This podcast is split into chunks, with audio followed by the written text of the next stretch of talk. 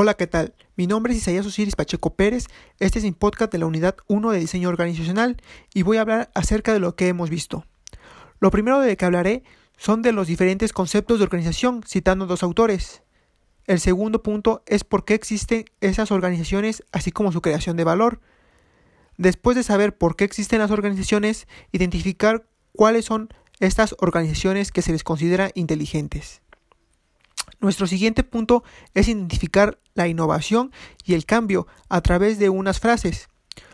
Los siguientes serían las organizaciones como agente de cambio, identificar los elementos de la cultura organizacional, así como de la definición de cultura y cambio. Y para acabar, hablaré del clima organizacional y los instrumentos para su medición.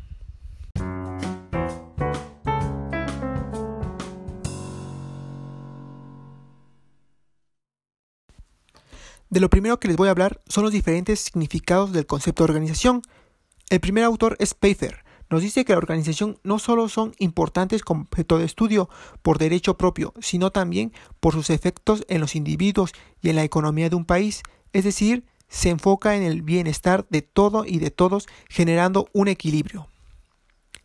La siguiente es de Fuenmayor, que nos dice que las actividades específicas que pretenden realizar determinada función o lograr un fin específico, se requiere más a una estructura abstracta, compleja, intangible y en algunos casos hasta llega a ser subjetiva.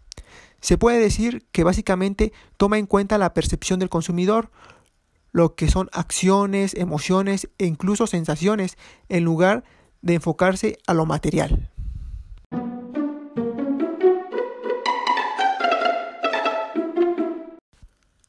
Nuestro siguiente punto es el por qué existen las organizaciones y la creación de valor.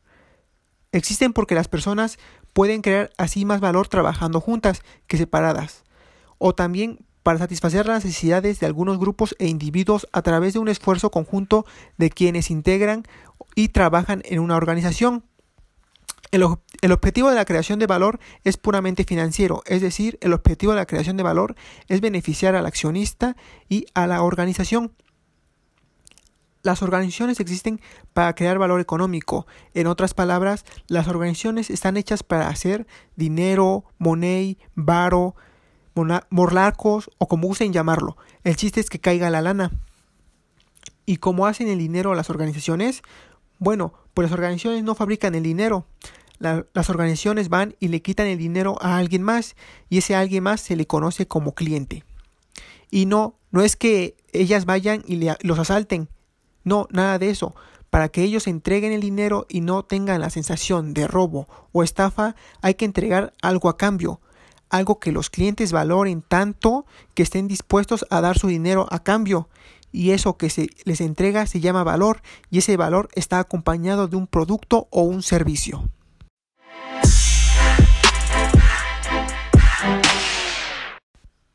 Seguimos con organizaciones inteligentes son aquellas que tienen la capacidad de aprender, permitiendo así expandir sus posibilidades de crecimiento. Una organización inteligente es aquella que de manera continua obtiene el máximo provecho de sus experiencias aprendiendo así de ellas.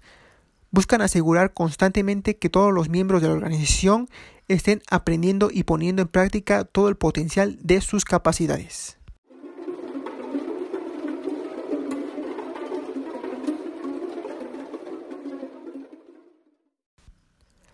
Continuamos con innovación y cambio. La innovación se utiliza de manera específica en el sentido de nuevas propuestas e inventos. Se puede definir también como el proceso de convertir ideas en algo que genere valor.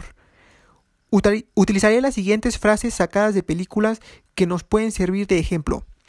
Una de ellas sería, si te centras en lo que dejas atrás, no podrás ver lo que tienes delante. Es decir, que si yo como empresa me enfoco en vender siempre el mismo producto o el mismo servicio sin ofrecer nada nuevo o mejorado, voy a seguir con la misma cartera de clientes, quitándome la posibilidad de seguir creciendo y lo peor es que podría perder a esos clientes y estaría perdiendo futuros clientes. La otra sería camina hacia el futuro. Es decir, no me puedo quedar estancado. Las necesidades y exigencias de los clientes cada vez son más y hay que satisfacerlas, pues es varo. Se llama cambio a aquellas estrategias organizacionales planteadas ante la necesidad del mismo y basadas en la visión de la compañía, cuyo objetivo es lograr un mejor desempeño en el área administrativa, técnica y social. Por lo tanto, regresaremos a las frases épicas de nuestra infancia. El cambio es bueno, pero no es fácil. De por sí, es difícil buscar o adaptarse a los cambios, pero son completamente necesarios, cuando nos benefician más. Si nos, hacemos ese propósito, será más fácil eliminar obstáculos y llegar así a nuestra meta u objetivo. Por último, el cambio es nuestra opción y se inicia cuando se decide. Es decir, es más fácil cambiar cuando se tiene un motivo que cuando es bajo presión, pues obviamente siempre es la mejor opción lo que nos ayuda a mejorar.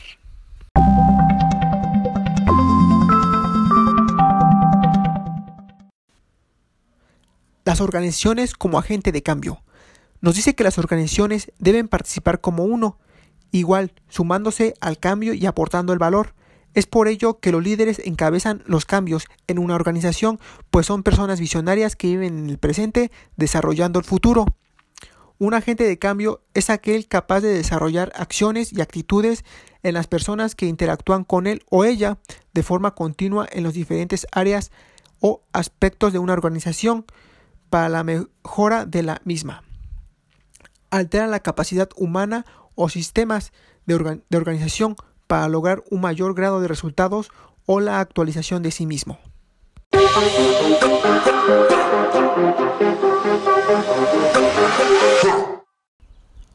Los ocho principios básicos que sustentan las estrategias de cambio planeado en la organización.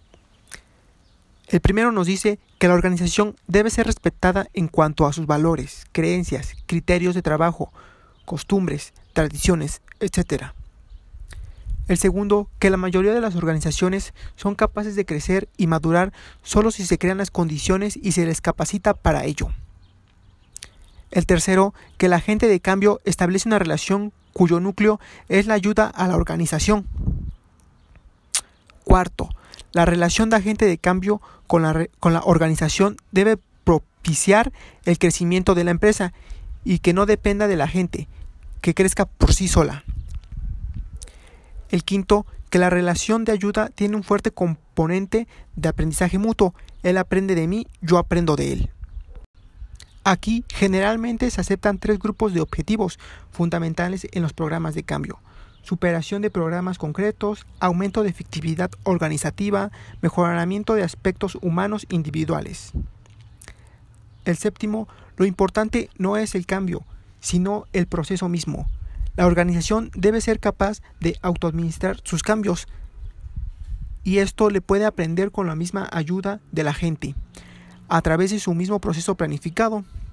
El último la fase inicial del proceso de cambio debe centrarse en los procesos siguientes. Definir con claridad el proceso receptor. Crear una relación de confianza entre la gente y el sistema receptor. Clarificar las expectativas mutuas.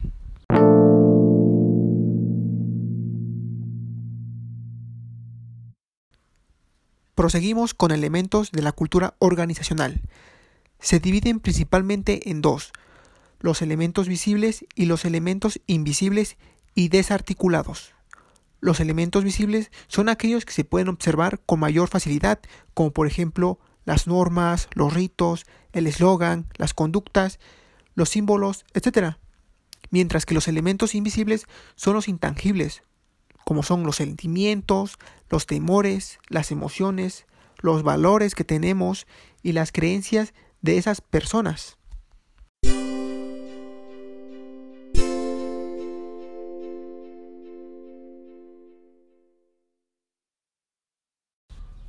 Seguimos con cultura y cambio organizacional.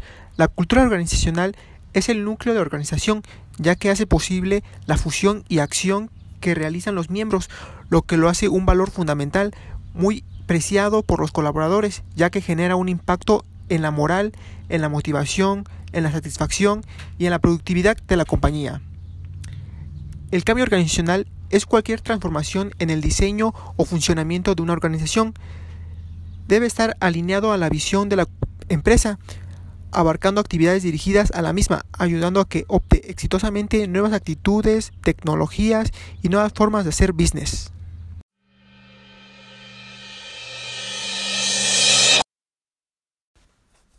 Ya por último, tenemos clima organizacional e instrumentos para su medición. El clima organizacional es la expresión personal de la percepción, son todas aquellas relaciones laborales y personales que se desarrollan en todo lugar de trabajo. Fernando Toro nos dice que las personas actúan y reaccionan a sus condiciones de trabajo a partir del concepto y la imagen que se forma de ellas.